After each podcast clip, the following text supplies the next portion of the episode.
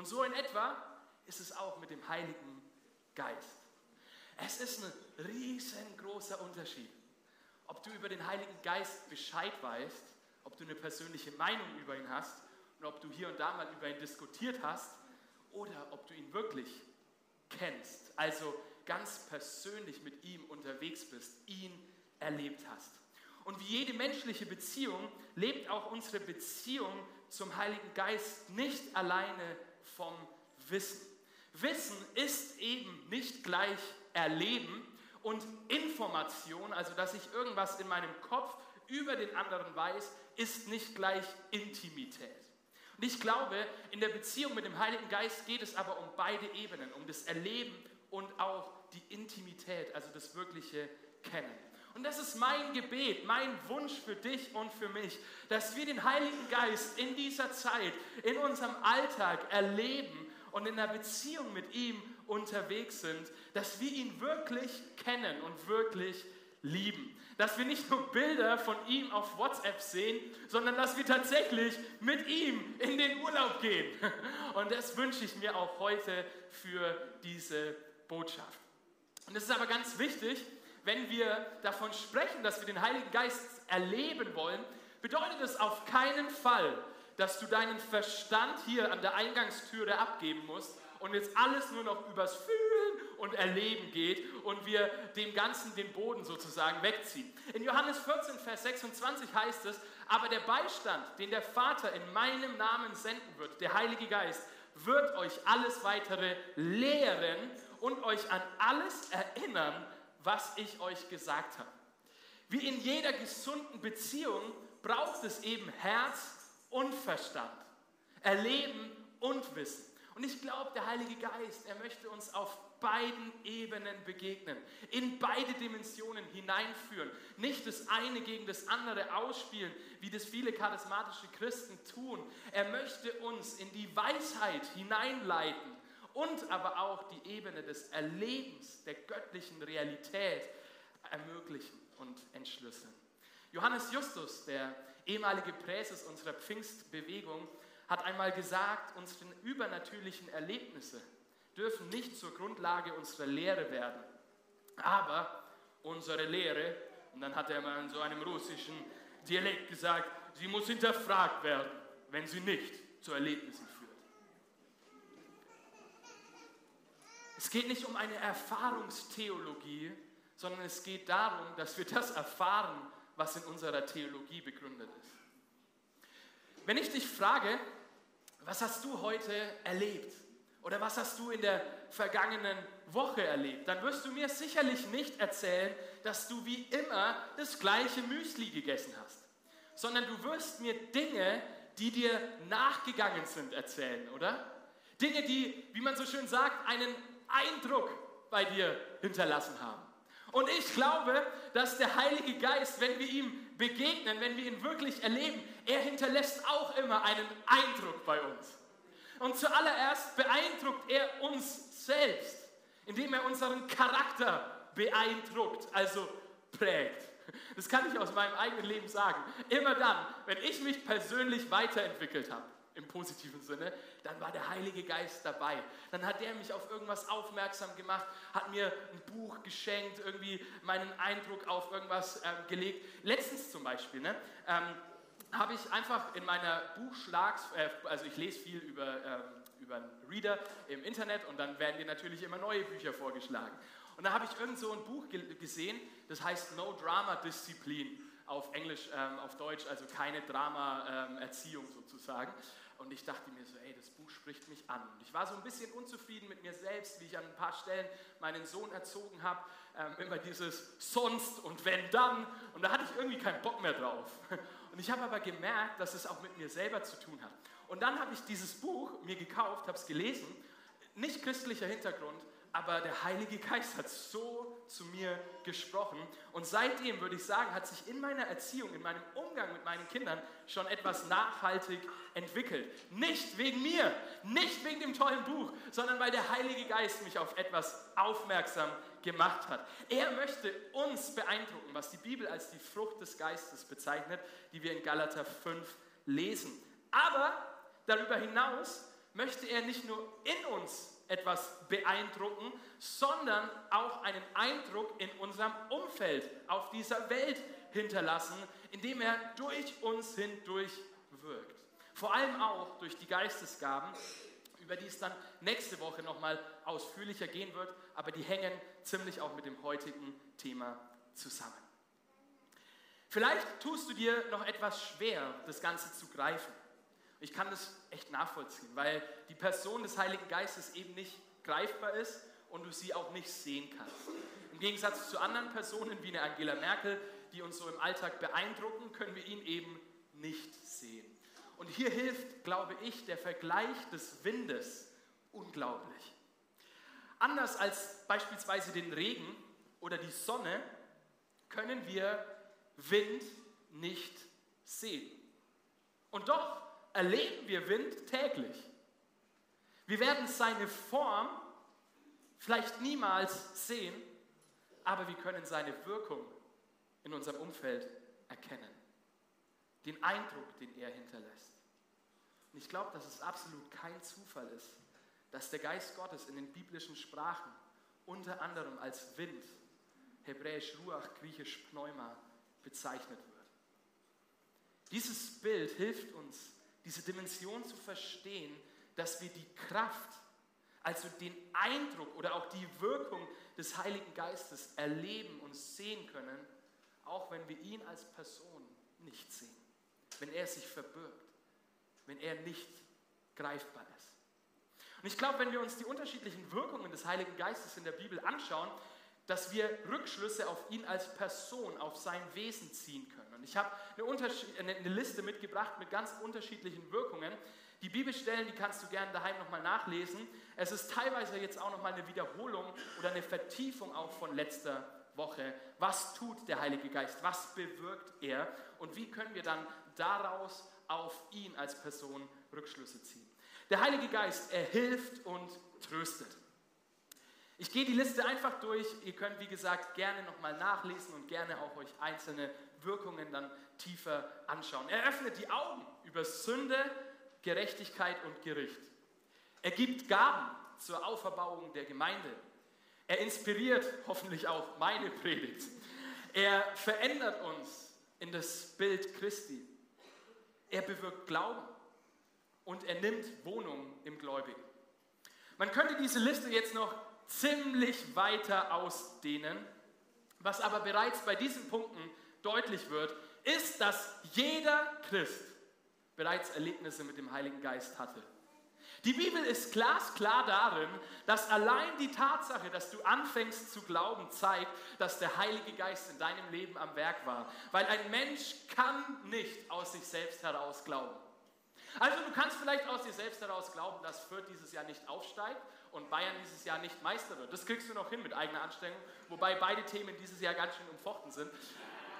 Aber du kannst nicht aus deiner eigenen Anstrengung, aus deinem eigenen Wollen an den Gott der Bibel Glauben entwickeln. Jeder Mensch, der sich aufrichtig zu Jesus bekehrt hat und an ihn glaubt, ganz egal ob Bayern oder Dortmund-Fan, ob männlich oder weiblich, ob Pfingstler oder, pass auf, jetzt schocke ich den einen oder anderen Katholik, hat den Heiligen Geist in sich. Und wenn du noch nicht mit Jesus unterwegs bist, kannst du den Heiligen Geist heute in dein Herz einladen und ihn bitten, dass er dir Glauben schenkt. Und jetzt spricht die Bibel darüber hinaus aber noch von einer weiteren besonderen Wirkung des Heiligen Geistes. Und jetzt kommen wir dem Thema näher, das unter Christen unterschiedlichster Herkunft mit viel Diskussionsstoff aufgeladen ist. Und ich möchte dich deshalb nochmal unbedingt an die Einleitung erinnern worum es mir geht. Mir geht es weiterhin darum, dass wir den Heiligen Geist erleben und ihn besser kennenlernen wollen. Und ich möchte sagen, dass wir hier auch zu unterschiedlichen Standpunkten kommen können und uns trotzdem weiterhin als Geschwister lieb haben können. Amen. Die Henny hat schon gesagt, vielleicht weißt du es, worauf ich hinaus möchte. Es geht um das sogenannte getauft werden im bzw. mit Heiligem Geist was in pfingstlichen Kreisen häufig als die Geistestaufe oder auch die Feuertaufe bezeichnet wird. Es kann gut sein, dass du darüber tatsächlich noch nie was gehört hast und dich die Wassertaufe schon herausfordert Und jetzt sollst du auch noch eine Taufe mit Geist und mit Feuer erleben. Was ist denn hier los? Wenn du darüber nichts weißt, ist kein Problem. Ich möchte mit den nächsten Minuten so eine gemeinsame Basis schaffen und dann darauf aufbauen und am Ende auch die Möglichkeit geben, das Ganze praktisch zu erleben. Das Wort Geistestaufe kommt so als Nomen in der Bibel überhaupt nicht vor. Nur in Kombination mit dem Verb taufen oder getauft werden im bzw. mit Heiligen Geist. Insgesamt finden wir das siebenmal in der Bibel, was jetzt nicht ganz so viel ist im Vergleich zu anderen Themen. Darunter vier Stellen in den Evangelien, wobei es sich immer um die gleiche Begebenheit handelt, nur von jedem Evangelisten noch mal ein bisschen anders erzählt. Und zwar die Aussage von Johannes dem Täufer, dass der, der nach ihm kommt, Menschen mit dem Heiligen Geist und mit Feuer taufen wird. Johannes spricht hier vom kommenden Messias, von Jesus. Und Jesus selbst greift das Ganze dann auf zwischen seiner Auferstehung und seiner Himmelfahrt, wie wir in Apostelgeschichte 1, Vers 5 lesen. Denn Johannes hat mit Wasser getauft, aber ihr werdet schon bald in ein paar Tagen mit dem Heiligen Geist getauft werden. Hier sagt Jesus ein einmaliges Ereignis voraus. Das dürfen auch wir Pfingstler nicht vergessen. Es ist ein einmaliges Ereignis, von dem hier gesprochen wird, das die Heilsgeschichte für immer verändern wird. Pfingsten. Der Heilige Geist kommt auf die Jünger. Sie erleben ihn auf eine besondere Art und Weise. Und eine komplett neue Zeit bricht an, nämlich die Zeit des Geistes. Und das Ganze wurde schon von Gott, dem Vater, im Buch Joel vorausgesagt. Das Neue und Besondere an Pfingsten ist nicht der Heilige Geist selbst, der war schon vorher da, sondern die Tatsache, dass er jetzt auf alles Fleisch ausgegossen ist und dass seine übernatürliche Kraft jetzt allen Menschen zugänglich ist. Es sind von nun an eben nicht mehr wenige Auserwählte, die das Privileg haben, sondern alle Gläubigen. Und wir finden in dem ganzen Zusammenhang viele verschiedene neutestamentliche Begriffe. Das ist auch ein Grund, warum an der einen oder anderen Stelle Unklarheit unter Christen herrscht. Der Geist wird empfangen, gegeben, ausgeteilt, ausgegossen, gesandt, dann fällt er wiederum auf Menschen, dann werden Menschen mit dem Heiligen Geist getauft, gesalbt, erfüllt, Gläubige werden durch den Empfang der Gabe im Geist versiegelt. Da soll mal einer durchblicken. Angenommen, du bist heute Nachmittag bei mir zu Hause und erlebst mich in Jogginghose auf meiner Couch. Dann würdest du mich auf eine andere Art und Weise erleben, wie hier beim Predigen oder beim Fußballspielen oder beim Kaffeetrinken. Vor allem dann, wenn Fürth heute wieder 2-0 hinten liegt. genau, nein. Jesus, wir beten. ich würde ganz anders wirken. Und doch wäre ich immer noch die gleiche Person. So ähnlich stelle ich mir das mit dem Heiligen Geist vor. Auch er hat unglaublich viele Facetten und wir können ihn in verschiedenen Situationen unterschiedlich erleben. Ich habe in den letzten Wochen wirklich viel über das Thema gelesen. Und wenn ich meine wirklich viel, dann habe ich wirklich viel gelesen. Ich habe in der Bibel gelesen, und was Theologen dazu sagen. Außerdem habe ich mich mit anderen Christen unterhalten, habe sie angerufen, habe gefragt, hey, wie siehst du denn das mit der Geistestaufe? Und was ich am Ende festgestellt habe, ist, dass es unmöglich ist, ein logisches System zu entwickeln, das von A bis Z erklärbar ist und das immer gleich ablaufen muss, bei dem keine Frage offen bleibt. Deshalb glaube ich, tut vor allem uns Christen, die ganz stark an den Heiligen Geist glauben, Demut bei dem Thema ganz besonders gut. Und auch meine eigene derzeitige Sicht, sie ist letztendlich nur der schlichte Versuch, eine göttliche, übernatürliche Wirklichkeit und Realität in Sprache zu fassen. Zwei Bücher, die ich dir empfehlen kann, wenn du auch mehr lesen möchtest, ist hier Entfachende Gnade von Johannes Justus, den ich vorhin zitiert habe, und hier Christoph Domes, der Heilige Geist. Beide Bücher überall dort, wo es Bücher gibt, zu bekommen. Wie ich schon vorhin erwähnt habe, glaube ich, das ist jetzt meine persönliche Meinung, dass wir den Heiligen Geist bei unserer Bekehrung als ein Geschenk empfangen. Er nimmt Wohnung in uns. Es ist sozusagen sein Willkommensgeschenk. Wir schenken hier Leuten eine Tüte mit einer schönen Tasse als Willkommensgeschenk. Gott schenkt dir den Heiligen Geist als Willkommensgeschenk, wenn du Teil seiner Familie wirst. In dem Zusammenhang ist die Frage, finde ich spannend, wann sich jetzt eigentlich die Jünger Jesu bekehrt haben. Vielleicht hast du dir diese Frage noch nie gestellt. Wann haben sich die Jünger bekehrt? Bei ihrer Berufung, als Jesus sie gerufen hat? Oder bei der Bergpredigt, weil die so gut war? Und am Ende Jesus gesagt hat, wer jetzt Jesus in sein Leben aufnehmen möchte, der hebe die Hand. Hat er nicht. Oder am Ostersonntag? Oder Pfingsten? Ich weiß es auch nicht genau, aber es gibt die interessante Begebenheit, an der Jesus nach seiner Auferstehung, also nach Ostersonntag und vor Pfingsten den Jüngern begegnet und sie anhaucht und sagt, empfangt Heiligen Geist. Das war definitiv vor Pfingsten. Und mich überzeugt der Gedanke, dass die Jünger erst hier so richtig zum Glauben an den Auferstandenen gekommen sind. Weil vorher konnten sie nicht an den Auferstandenen glauben, weil er noch nicht auferstanden war. Und obwohl Jesus sie dort schon anhaucht und sie Heiligen Geist empfangen, sollen sie auf ein weiteres besonderes Erlebnis mit dem Heiligen Geist warten. Aber ihr werdet Kraft empfangen, sagt Jesus in der Stelle, die ich vorhin schon begonnen habe, wenn der Heilige Geist über euch gekommen ist und so meine Zeugen sein in Jerusalem, in ganz Judäa und Samarien und bis in den letzten Winkel der Welt. Hier wird erstens schon mal deutlich, dass Pfingsten nicht zum Selbstzweck da war, sondern zum Kraftempfang.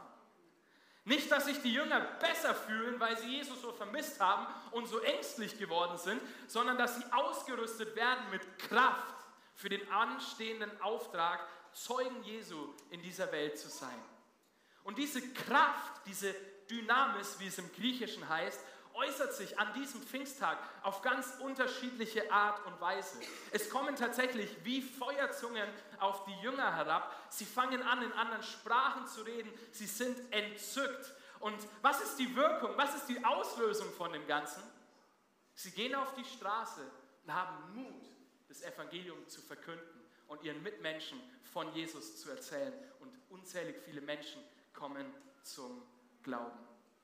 Ich bin der Meinung, dass Pfingsten tatsächlich ein einmaliges heilsgeschichtliches Erlebnis war und dennoch jeder Christ neben dem Geistempfang auch so eine besondere Kraftausrüstung des Heiligen Geistes erleben kann und meines Erachtens auch sollte.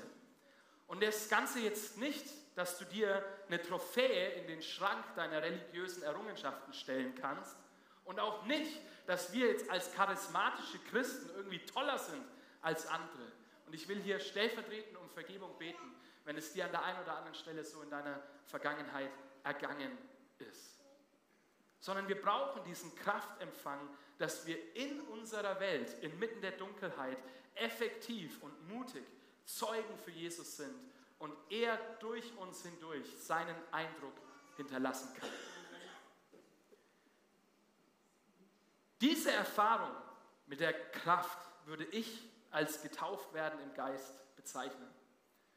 Es ist ganz wichtig zu verstehen, dass sie uns nicht den Heiligen Geist gibt, sondern sie lässt uns seine Kraft erfahren. Obwohl Pfingsten einmalig war, finden wir dann auch in der Apostelgeschichte weitere Beispiele, bei denen die Kraft des Heiligen Geistes über Menschen kommt. Dabei kommt der Heilige Geist teilweise auf Menschen, die schon gläubig waren oder die auch schon im Wasser getauft waren. Aber eben auch nicht nur, sondern er kommt auch auf Menschen, die noch nicht im Wasser getauft waren. Und man kann auch hier in allen Stellen kein einheitliches Schema F erkennen, wie das die klassische Pfingsttheologie oftmals getan hat, was eigentlich klar sein sollte, wenn wir uns daran erinnern, dass wir es mit dem Heiligen Geist zu tun haben dass wir es mit Gottes Geist zu tun haben, mit etwas Übernatürlichem und er weht, wo er eben will. Ich erinnere mich noch ziemlich genau an die Geburt meines erstgeborenen Sohnes. Wenn du schon mal bei einer Geburt dabei warst, dann hast du etwas sehr Besonderes erlebt, oder? Und obwohl es verschiedene Geburtsphasen gibt, die in der Theorie so nacheinander ablaufen, ist jede Geburt etwas Einzigartiges und etwas Einmaliges. Und alle Eltern fangen schon das Lachen an. Alle Männer, die sich an die Theorie im Geburtsvorbereitungskurs erinnern, denken sich nur so, ja, ey, da hätte dir einfach jemand mal sagen müssen, es kommt eh anders, als du denkst. manchmal kommt das Kind früher als gedacht, manchmal hat die Gebärende lange Wehen, manchmal hat sie nur sehr kurz Wehen, ohne auf weitere Details an der Stelle einzugehen. Meines Erachtens kann man dieses Bild auch sehr gut auf die geistliche Wiedergeburt eines Menschen übertragen. Jede geistliche Wiedergeburt ist meines Erachtens auch einmalig. Und manchmal flutscht es so richtig und manchmal steckt eben etwas fest. Und das dauert ein bisschen länger. So, als evangelikale Christen verstehen wir unter Wiedergeburt ja häufig nur die Bekehrung und verbinden die dann automatisch mit der Rettung aus Sünde.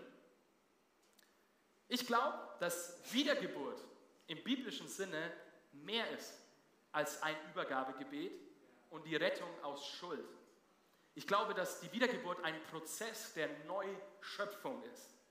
Und wenn man sich das Zeugnis der Schrift anschaut, besteht dieser Prozess aus Umkehr, also dass ich bekenne, dass ich sündig bin, dass ich von nun an anders leben möchte, aus Glauben, der mir geschenkt wird, aus der Wassertaufe, der ein Schritt des Gehorsams ist, und aus der Kraftausrüstung. Das habe ich von David Pawson, einem Theologen, übernommen und etwas angeglichen. Und auch hier muss gesagt sein, dass es kein Schritt-für-Schritt-Ding sein muss, sondern dass das auch unterschiedlich passieren kann. Wir können den Schöpfungsakt nicht systematisieren und sagen, dass der bei jedem Menschen gleich auszusehen hat und gleich ablaufen muss und sich gleich manifestieren muss. Und ich sage auch nicht, dass du nicht errettet bist, wenn du noch nicht die Wassertaufe und die Kraftausrüstung erlebt hast. das ist ganz wichtig. Ich glaube, hier kommen so viele Missverständnisse auf. Nein, das sage ich nicht. Und ich glaube, als Pfingstbewegung haben wir hier wirklich neben all dem Guten einiges an Schaden angerichtet, indem wir anderen Menschen den Glauben abgesprochen haben.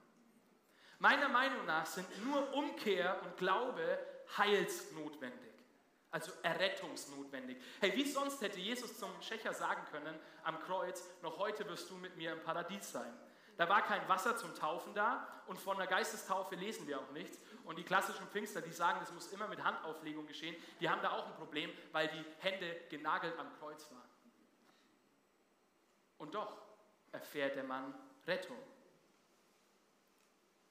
Biblisch gesehen ist aber dennoch klar, und auch hier dürfen wir nicht verallgemeinern, nicht ja, ähm, zu dem biblischen Zeugnis wirklich Farbe bekennen, es ist klar, dass jemand, der diese Rettung erfährt und als Christ weiterleben darf, was dem Schächer am Kreuz leider nicht so gegangen ist, dass er sich als Konsequenz daraus im Wasser taufen lässt, als ein öffentliches Bekenntnis, nun auch mit Jesus zu leben. Und deswegen möchte ich auch heute die Einladung aussprechen, wenn du noch nicht im Wasser getauft bist, hey, komm auf uns zu, hol deine Taufe, hol diesen Schritt in deinem Leben nach und du wirst sehen, dass auch dieser Schritt ein Teil der Wiedergeburt und der Neuschöpfung Gottes ist. Bei der Geistestaufe handelt es, wie ich gesagt habe, sich um eine Kraftausrüstung. Und die hat vor allem den Dienst und die Zukunft des Menschen im Blick. Sie öffnet uns quasi wichtige Türen zu den Möglichkeiten Gottes. Die Taufe hat eher die Vergangenheit und das alte Leben im Blick, von dem ich Abstand nehme und das ich begrabe in den Tod und in die Auferstehung Christi hinein. Und die Kraftausrüstung hat eher unsere Zukunft im Blick. Und wenn du das heute erleben möchtest, wenn du sagst, ja, ich will diesen Kraftempfang empfangen, dann ist die wichtigste Voraussetzung, dass du umgekehrt bist, dass du an Jesus glaubst, dass du sagst, er ist mein Retter und mein Erlöser. Außerdem ist es aber, glaube ich, auch wichtig, dass du wirklich hungrig und wirklich durstig danach bist, nach dieser Kraft, die etwas in deinem Leben bewegen möchte Und dass du dir, und deswegen ist es wichtig, den Verstand nicht auszuschalten, dass du dir vor allem über die Konsequenzen im Klaren bist. Dass du nicht nur ein gutes Gefühl in einem Gottesdienst suchst, sondern dass es dir um die Wirkung geht, wie auch die Jünger an Pfingsten erfahren haben, Zeuge zu sein. In Samaria, in Fürth, in Langenzenn und bis an die Enden der Welt. Jeder hat den Heiligen Geist empfangen, aber viele haben Angst davor, die Kontrolle zu verlieren und ihre bequemen Wege zu verlassen. Und ganz egal, was, was dich persönlich bisher aufgehalten, abgehalten hat, ganz egal, wovor du da vielleicht auch Angst hast, hey, ich möchte dir sagen, du darfst darauf vertrauen, dass Gott weiß, was am besten für dich ist. Und da er den Heiligen Geist verheißen hat, wird er uns immer nur Gutes geben. Du kannst mit dem Heiligen Geist keine negativen Erfahrungen machen. Mit seinem Bodenpersonal schon, aber mit dem Heiligen Geist nicht. Und du darfst heute ganz neu Jesus darum bitten, dass er dir seinen guten Heiligen Geist schenkt, wie er selbst in Lukas 11 gesagt hat. Jetzt ist die Frage, woher weiß ich, dass das passiert ist? Bei einer Wassertaufe ist es offensichtlich, du bist nass geworden. Und wir glauben von oben bis unten, so untergetaucht und wieder aufgetaucht. Aber wie ist es bei der Geistestaufe? Spüre ich da irgendwas? Kommt dann Feuer auf mich? Also da kann ich dich schon mal entspannen. Keine Feuerflammen in dem Sinn. Aber dein Herz kann auf eine besondere Art und Weise entzündet werden. Und auch deine Emotionen können auf eine besondere Art und Weise angesprochen werden. Und wenn man sich jetzt so richtig Gänsehaut vorstellt und so ein richtig pochendes Herz, dann finde ich schon, dass das mit einer Feuerflamme, mit etwas Entflammten sehr gleichkommt. Und sowas kann tatsächlich bei dieser Geistestaufe geschehen. Ich glaube aber, dass man dieses besondere Erlebnis vor allem an den Auswirkungen im Nachhinein sehen kann der durch besonderen Mut und Bereitschaft gekennzeichnet ist, für Jesus zu leben und ihn weiterzugeben. Und es gibt immer wieder, auch in Gemeinden, auch bei uns in der Church, immer wieder Beispiele aus der Vergangenheit, wo so richtig passive, träge Christen, die immer in der letzten Reihe saßen, sorry an die letzte Reihe, ihr seid nicht passiv und träge, ich habe euch total lieb, aber so Leute, die eben einfach so mit durch den christlichen Alltag geschwommen sind mit dem Geist getauft werden, alter Schwede, zack, etwas abgeht in ihnen und die einfach nicht mehr die gleichen sind. Und das kannst du meines Erachtens nicht menschlich erklären. Das kannst du nur übernatürlich erklären, wenn du weißt, was da passiert ist. Wenn man in die Schrift, in die Bibel schaut, dann sieht man verschiedene Phänomene, die bei der Taufe im Heiligen Geist auftreten. Es ist meines Erachtens nicht immer das Sprachengebet. Aber es hat eigentlich trotzdem immer etwas mit unserer Zunge und mit Kommunikation zu tun. Wir finden Stellen, die ich jetzt nicht alle zitieren kann, wo Menschen das Lobpreisen in einer ganz besonderen Art und Weise anfangen. Es gibt Stellen, wo aufgrund der ähm, Kraftausrüstung Leute prophezeien, also prophetisch reden. Was fast immer ist, man merkt es, es ist immer eine Auswirkung da. Aber sie ist nicht immer gleich und auch nicht immer nur das Sprachengebet. Ich werde nächste Woche nochmal, wie gesagt, ausführlicher auch auf das ganze Thema Sprachengebet, Geistesgaben eingehen. Entspann dich, wenn du auch da noch deine Fragen hast. Viele würden tatsächlich sagen, von uns auch hier, dass sie sich genau an den Tag erinnern können und genau an den Moment, in der sie diese besondere Kraft Gottes das erste Mal erlebt haben. Aber bei einigen Christen, mit denen ich unterwegs bin und mit denen ich auch gesprochen habe, wo ich auch glaube, dass die Geist getauft sind, war das auch ein mehrtägiger oder ein mehrwöchiger Prozess. Und sie haben erst daheim irgendwie im Kuhstall beim Kühemelken oder so das Sprachengebet empfangen und plötzlich diese Kraft auch manifestiert erlebt. Aber vorher hatte jemand für sie gebetet, für den Empfang des Heiligen Geistes und sie hatten gar nichts gespürt. Wenn du so einer bist, der sagt, ich glaube, dass ich das schon erlebt habe und ich kann mich daran erinnern, egal ob jetzt den Moment oder diesen Prozess, dann solltest du dich auf keinen Fall auf diesem Erlebnis ausruhen, sondern du solltest zum Erleben weitergehen. Vom Erlebnis zum Erleben. Weil es gibt immer mehr für dich, auch wenn du diese einmalige oder erstmalige Kraftausrüstung schon empfangen hast. Wie in Epheser 5, 18 Paulus sagt, und betrinkt euch nicht, denn das führt zu einem zügellosen und verschwenderischen Leben. Und dann stellt er dagegen, sondern lasst euch vom Gottesgeist erfüllen. Immer wieder erfüllen, wenn wir im griechischen Urtext lesen. Hier geht es darum, dass wir, die wir den Heiligen Geist empfangen haben, die die Kraftausrüstung erhalten haben, immer wieder von Heiligen Geist und mit Heiligen Geist erfüllt werden, um mit ihm zu leben. Und es war auch bei den Jüngern so. Die Jungs, die an Pfingsten dieses krasse Erlebnis hatten, sind wenige Tage, Wochen später im Gefängnis, haben Angst, wissen nicht, was sie tun sollen, haben Mauern vor sich. Und der Heilige Geist, er erfüllt sie neu. Und ich glaube, das ist kein Zufall. Ich glaube, gerade in Zeiten der Ohnmacht, gerade in Zeiten der Verzweiflung, wenn wir Wände vor der Nase haben, möchte uns der Geist Gottes ganz besonders füllen. Und ich glaube, wenn er uns erfüllt in diesen Momenten, wird immer Belastendes und nicht Richtiges aus unserem Leben hinausgespült werden.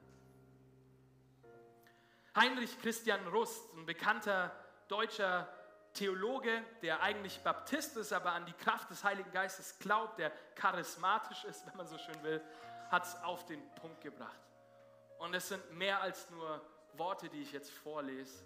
Das ist Leben. Und das wünsche ich mir so sehr, auch für den heutigen Tag, für die heutige Zeit, in der wir leben, für deine Situation, die gerade vielleicht aussichtslos ist, für unsere Gesellschaft, die gerade durch eine krasse Zeit geht.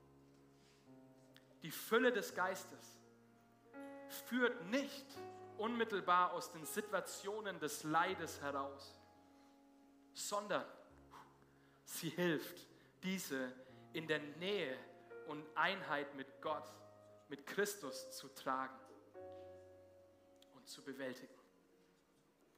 Das in Christus Sein zeigt sich nicht nur in den Siegen, sondern auch in den Kämpfen. Nicht nur im Leben, sondern auch im Sterben. Nicht nur im Verorten, sondern auch im Bewegen.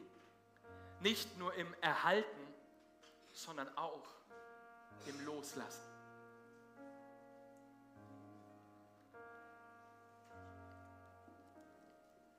Hey, genauso wenig wie wir den Wind und die Luft auf Vorrat einatmen können, können wir den Geist und seine Kraft auf Vorrat speichern. Du kannst dort alles Mögliche speichern, Vorratsdatenspeicherung, aber ich habe noch niemanden gesehen, der Luft in seinem Körper irgendwo speichern kann. So ist es auch mit dem Geist Gottes. Er weht, wo und wann und wie er will. Die Frage ist, ob wir auch wollen, ob wir unsere Segel setzen und die frische Brise des Windes, des Heiligen Geistes mitnehmen. Und ich sage dir ganz ehrlich, ich spüre in meinem Leben, aber auch in unserer Zeit im Gespräch mit Geschwistern, mit anderen Pastoren, mit anderen Leitern, ich spüre diese frische Brise des Windes zurzeit immer wieder. Und diese frische Brise, sie weht in Räume, in denen die Luft sowas von abgestanden. Kennst du das? Wenn du am Morgen, gerade wenn du einen Mann hast, der totalen Mundgeruch hat, aufwachst, hattest die Fenster zu. also ich bin so einer, ich oute mich. Und es ist so widerlich. Du kippst das Fenster, du liegst weiter im Bett Und du wirst diese frische, leichte Brise inmitten des Miefs, inmitten der abgestandenen Luft sehr, sehr schnell spüren, sehr schnell wahrnehmen. Und ich glaube, so will auch der Heilige Geist in unseren Mief, in unsere abgestandenen Räume unseres Herzens, aber auch unserer Gemeinschaft hineinwehen und Dinge neu machen. Die Frage ist, ob du dabei bist, ob du auch dein Segel setzt, ob du dich dafür öffnest, ob du dich danach sehnst. Wir werden jetzt in eine längere Zeit der Anbetung und Begegnung gehen. Ich freue mich schon so darauf. Und ihr könnt gerne, wenn ihr wollt, dazu aufstehen oder auch sitzen bleiben, wie auch immer ihr das tun wollt. Aber das erste Lied, das wir singen werden, das du wahrscheinlich noch nicht kennst, das die Band bis vor kurzem auch noch nicht kannte, weil es mich in der Vorbereitung ganz stark begleitet hat. Es ist zu meinem Gebet auch für heute und für diese Zeit geworden. Es ist der Ausdruck meiner inneren Sehnsucht. Und ganz egal, wo du heute stehst oder sitzt oder am Livestream bist, ganz egal, welche Meinung du zu dem Thema hast und was du bereits mit dem Heiligen Geist erlebt hast oder wo du eher abgeschreckt wurdest von Christen, ich lade dich ein, dieses Lied ganz neu auf dich wirken zu lassen. Mach es doch auch zu deinem persönlichen Gebet. Und ich möchte heute als Leiter dieser Gemeinde ganz neu und ganz bewusst sagen, komm, Heiliger Geist. Komm und gieß du deinen Geist über uns aus. Komm und überführ uns von Sünde, überführ uns von Fehlhaltung.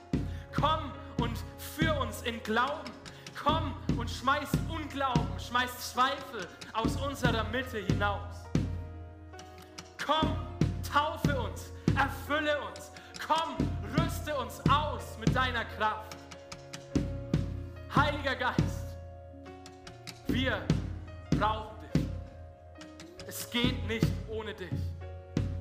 Und wir wollen dich in all deinen Facetten erleben. Wir wollen dich so erleben, wie du bist. Und Gott, es tut mir und es tut uns leid, wo wir aus Angst oder aus Kontrolle heraus dich eingesperrt haben. Heiliger Geist, es tut mir leid, auch als Pastor, wo ich zu wenig über dich gepredigt habe, wo ich Menschen zu wenig die Möglichkeit gegeben habe, diese Dimension des Glaubens zu erleben. Es tut mir leid.